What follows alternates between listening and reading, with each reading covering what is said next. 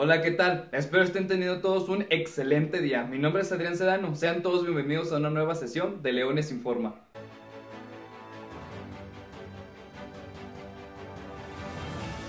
El laboratorio británico AstraZeneca y la Universidad de Oxford informaron que la vacuna contra el coronavirus en la que han trabajado ambos tiene una eficacia media del 70% y en algunos de los casos la eficacia es hasta del 90%, lo que la pone al mismo nivel de las de Pfizer, BioNTech y Moderna.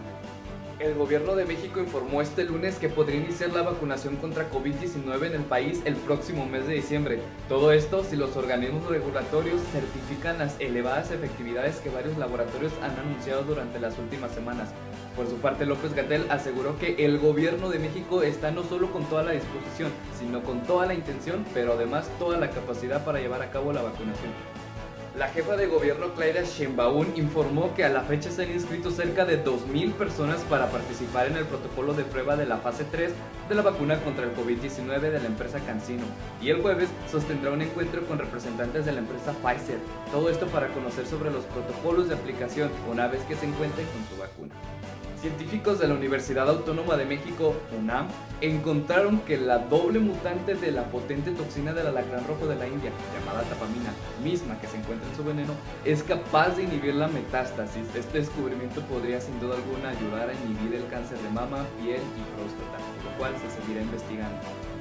Un nuevo estudio de la CDC sugirió que solo uno de cada ocho contagios en los países ha sido reconocido y reportado. El cálculo de los investigadores arroja que de febrero a septiembre ya se habrían infectado unas 53 millones de personas en Estados Unidos, cifra mayor a los 7 millones de contagios confirmados durante esos meses. Jalisco será una de las tres sedes para vacunación preventiva contra el virus de la inmunodeficiencia humana, así es, el VIH. Todo esto para un estudio clínico con atención a quienes tienen mayor riesgo de contraer el virus, así lo informó la Secretaría de Salud Jalisco. La inyección es aplicable únicamente para hombres que tengan relaciones sexuales con personas de su mismo sexo, que tengan entre 18 a 60 años y también a las chicas trans. Si tú tienes alguno de estos factores de riesgo, también puedes participar.